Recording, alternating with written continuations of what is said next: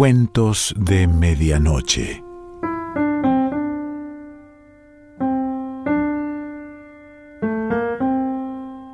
El cuento de hoy se titula El karma de ciertas chicas y pertenece a Juan Forn.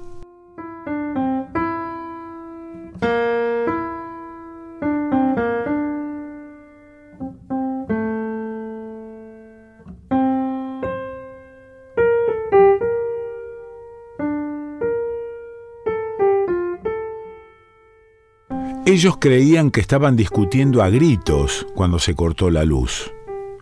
O eso hubieran creído de tener que medir el grado de violencia de la discusión.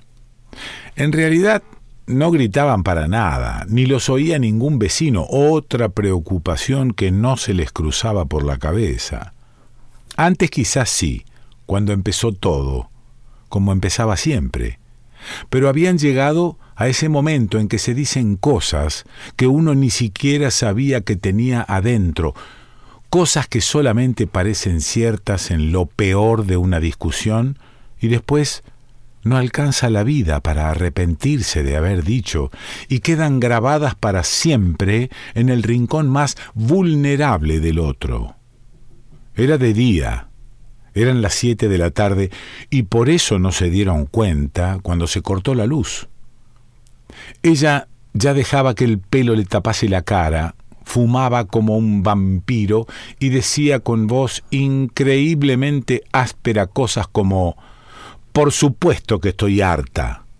Y por supuesto que tengo razón, vos no entendés nada, vivís en tu burbuja y todo lo que te interesa lo ignorás olímpicamente. Si ves un ciego por la calle te fijas en sus anteojos o en el perro, pero ni se te ocurre pensar que el pobre tipo necesita ayuda.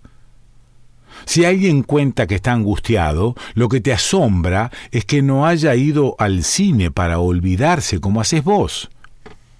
Querías saber lo que más odio de vos, eso, que siempre trates de pasarla lo mejor posible, incluso cuando se supone que estás sufriendo eso es lo que más odio de vos.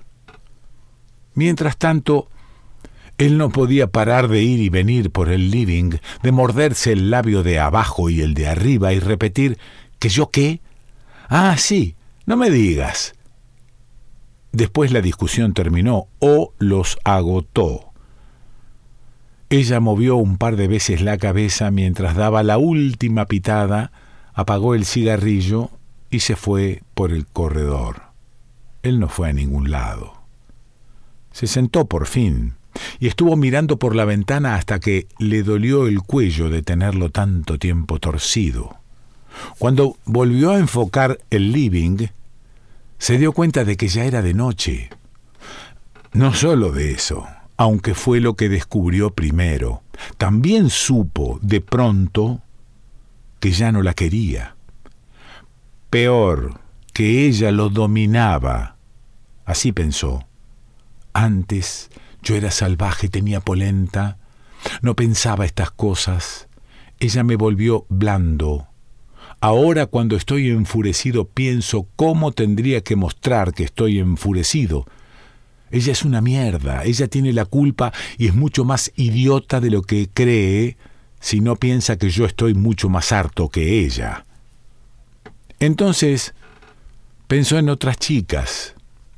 Primero empezó a retroceder en el tiempo hasta verse menos poca cosa, hasta verse con otras chicas casi como un héroe, con otras con las cuales no había durado ni un suspiro y por eso parecía tan invulnerablemente joven. Pensó en cada una de sus novias, las que no llegó a besar, las que besó pero no llegó a enamorar del todo, las que le permitieron todo pero no le gustaban tanto. Le parecieron pocas. Entonces pensó en aquellas con las que pudo ser infiel a ella y no lo fue. Pero no tenía la absoluta seguridad de que hubieran estado realmente dispuestas, así que pasó a las amigas de sus amigos. Empezaron a desfilar por su cabeza escenas fugaces en cocinas y pasillos, silencios levemente incómodos y cargados de sentido, miradas furtivas, torpes, intensas. Todas las escenas venían con ruido de fondo, carcajadas, música, vasos y botellas tintineando, voces que tapaban otras voces. Cuando iba a pasar a las amigas de ella, se quedó sin fuerzas. Volvió a odiarla por haberle quitado la ferocidad, por haber acelerado el paso del tiempo. Pensó en cómo creía que iba a ser a los 27 cuando tenía 20. No, ese no era el problema. La casa, eso sí. Se alivió de que hubiera espacio suficiente para que pudieran no verse o ignorarse en ese momento, y se volvió a amargar cuando pensó que uno de los dos iba a quedarse con la casa, que uno de los dos tendría que irse. Él le daba odio que fuese él, que terminarían por venderla. En la oscuridad total sintió que conocía esa casa de memoria, podía ir y venir a oscuras, sin chocarse con los muebles, acertando a tientas el lugar justo del picaporte, de la manija del cajón, de la perilla de la luz. ¿Qué importaba que ella hubiese elegido los muebles y el color de las paredes? Él trataba a la casa como a un ser vivo. Él caminaba de noche por los cuartos y conocía los más mínimos murmullos y crujidos de cada ambiente. Él hablaba con la casa cuando tenía insomnio. Entonces pensó en todas las cosas que no había podido hacer desde que estaba con ella. No hubo enumeración, las pensó en abstracto, como un todo que le faltaba entero y absolutamente, como una sola cosa indefinible. Ella seguramente no se daba cuenta de eso tampoco. Ella ni siquiera se atrevía a pensar cosas sino hacerlas. Ella tenía más miedo aunque el domesticado fuese él. Se sintió más generoso, más vulnerable, más herido y heroico que ella. En realidad, se empezaba a sentir como un estúpido. No, estúpido no, solo, solo como una pizza bajo la lluvia. Eso era robado. Lou o Dylan o Cohen o algún otro a oscuras. Uno está más solo, pensó, y eso sí que era de él. Así que siguió pensando, a oscuras de verdad, cuando hay apagón, cuando no existe la posibilidad de zafar, de prender una luz o la televisión, de poner un disco, de hojear una revista, de abrir la heladera, ni nada, a oscuras, en una casa a oscuras, en un barrio a oscuras, como ahora. Afuera no se oía ni siquiera el caos del tránsito sin semáforos, nada. Se asomó por la ventana, cerró los ojos, volvió a abrirlos. Era igual. Entonces empezó a oír algo, un rumor. El rumor del pensamiento de todos los que estaban pensando lo mismo que él como si en la oscuridad los edificios se convirtieran en una colmena cerebral hiperactiva. De cada ventana abierta salía el mismo rumor, que espesaba más la noche húmeda y silenciosa. Eso era la soledad. Eso era lo que estaban pensando todos, lo que estaban pensando lo mismo que él en ese momento que sus novias o esposas no entendían un carajo de nada, que las chicas ajenas o solas quizá sí entendieran y seguramente estarían encantadas de tener a su lado tipos así, de poder elegir. Pensó un poco más y de pronto supo que, cuando volviese la luz, todos iban a olvidarse ipso facto de lo que habían pensado. Prenderían la televisión, pondrían la música a todo volumen, se reconciliarían con sus chicas casi sin darse cuenta, en cuanto la viesen preparar una picadita o llegar de la roticería con un paquete humeante de canelones, como si lo que pasaba en esa oscuridad fuese algo provisorio, para matar la espera únicamente, como si no fuesen ellos los que pensaban, sino el fastidio del apagón y de la inactividad obligada. Pero él no. Él no iba a olvidarse de todas esas cosas.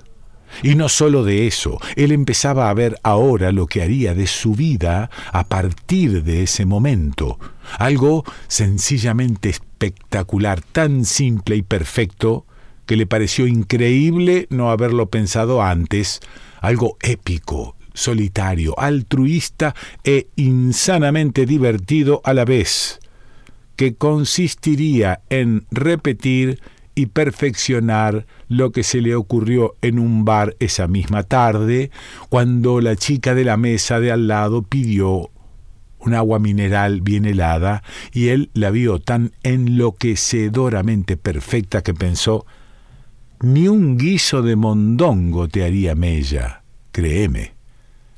O lo que pudo decirle a la pelirroja de pecas y cara de sueño que vio subir a su colectivo esa mañana, hasta que te vi, mi día era en blanco y negro. Eso era lo que iba a ser, porque esas dos chicas no solo eran descomunales, también parecían tener una conciencia dolorosa de su belleza, y parecían necesitar sutiles corroboraciones para seguir conviviendo con lo que eran, no piropos, sino dosis verbales de fe. Había millones de chicas por la calle que creían realmente que ser lindas era un problema, un verdadero karma que nadie parecía tomar en serio. Y él iba a convertirse en el auténtico paladín de todas esas chicas, cuya belleza les exacerbaba la sensibilidad acerca de sí mismas y las inquietaba cada vez más. Una especie de peregrino sensual, inoculador de secreta fe en el corazón de las mujeres más dolorosamente hermosas que se le cruzaran por el camino, y todo por el imperativo estético de defender el áspero fulgor de esa belleza. Calculó que, si se dedicaba a fondo a eso durante, digamos, 20 años, a la larga, tendría la casi seguridad de ser, en gran medida, el artífice de la hermosura de todas las mujeres que pisaran las calles de Buenos Aires.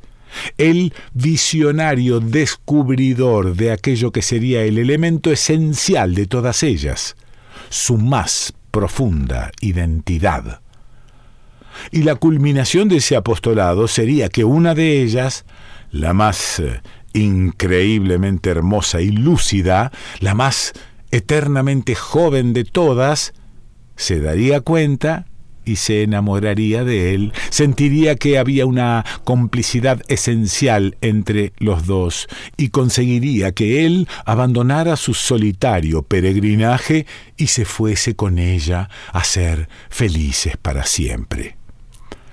Infantil era una idea totalmente extraordinaria, ¿O acaso no existían hombres capaces de apreciar eléctricamente la belleza femenina y el karma que significa la belleza para esas chicas? El asunto del romance coronando su tarea era quizás un poquito excesivo, pero ¿quién era él para negar los milagros?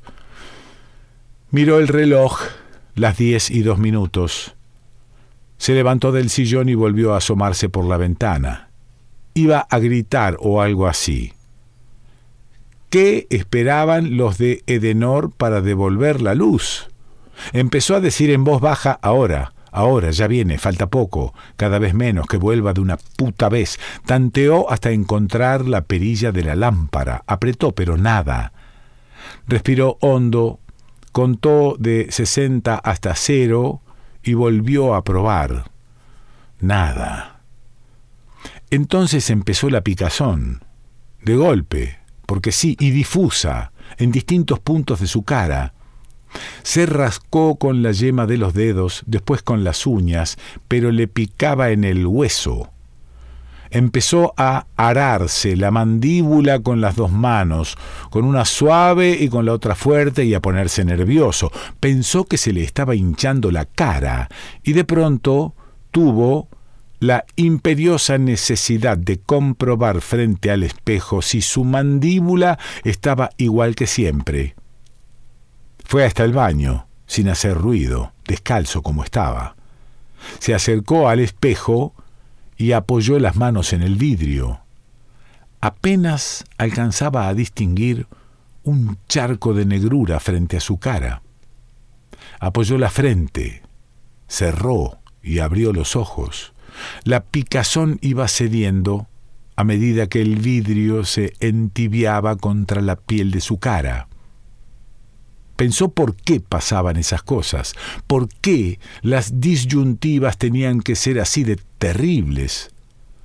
¿O era él que se planteaba las cosas a la tremenda?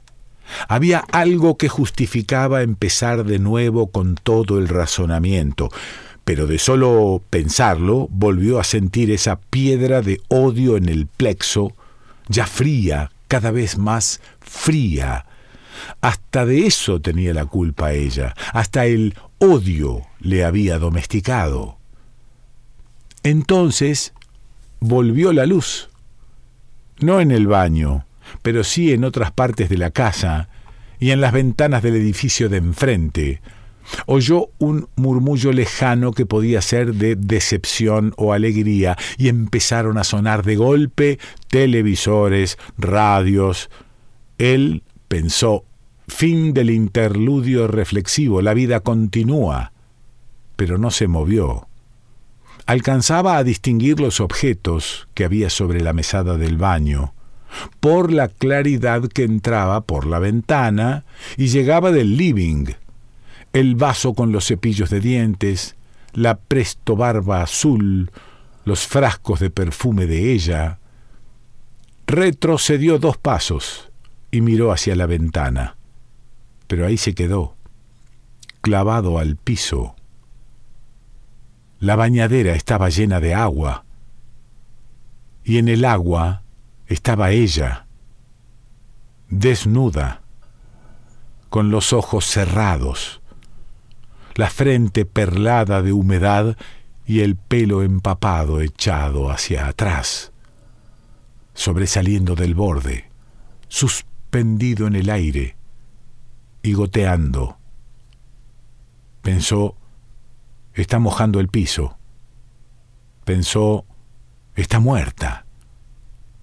Pero el agua se movía casi imperceptiblemente al ritmo de la respiración de ella miró las tetas que subían y bajaban apenas en el agua. Pensó, está dormida. No le importa que vuelva la luz. Ni siquiera se dio cuenta de que estuvimos a oscuras, porque ella no piensa, no se plantea nada, nunca va más allá de ella misma. Pensó, ya no la quiero. Pensó, ¿y ella me querrá?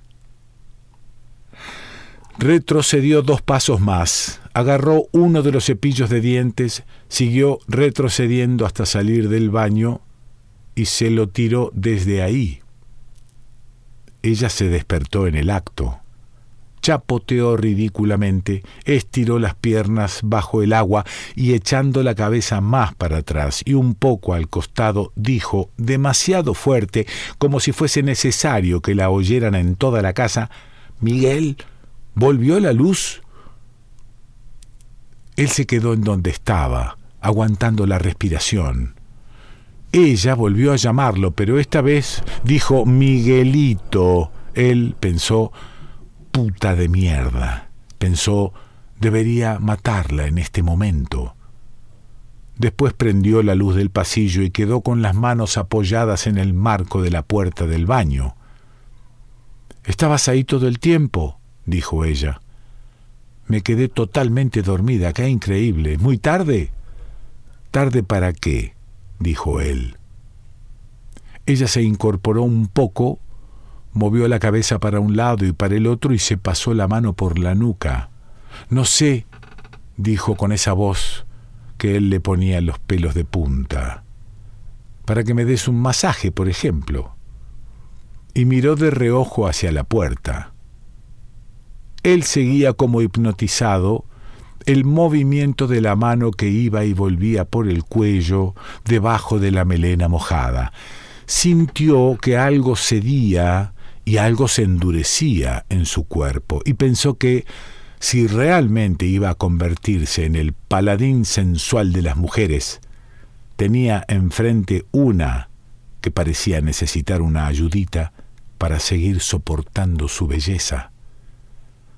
En el momento en que se frenó delante de la bañadera, ella miró hacia arriba y le dijo, formando las palabras sin sonido, Hacemos las paces. Después, la sonrisa fue atenuándosele en la boca y le empezó a brillar en el fondo de los ojos, temible y desvalida al mismo tiempo.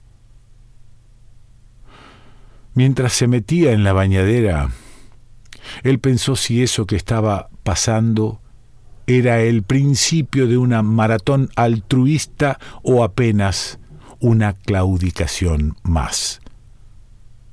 Pero no le importó demasiado. Siempre le había resultado difícil pensar adentro del agua.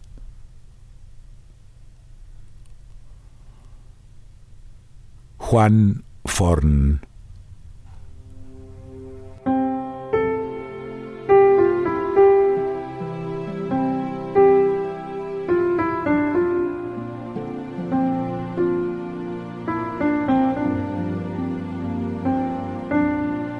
Cuentos de Medianoche.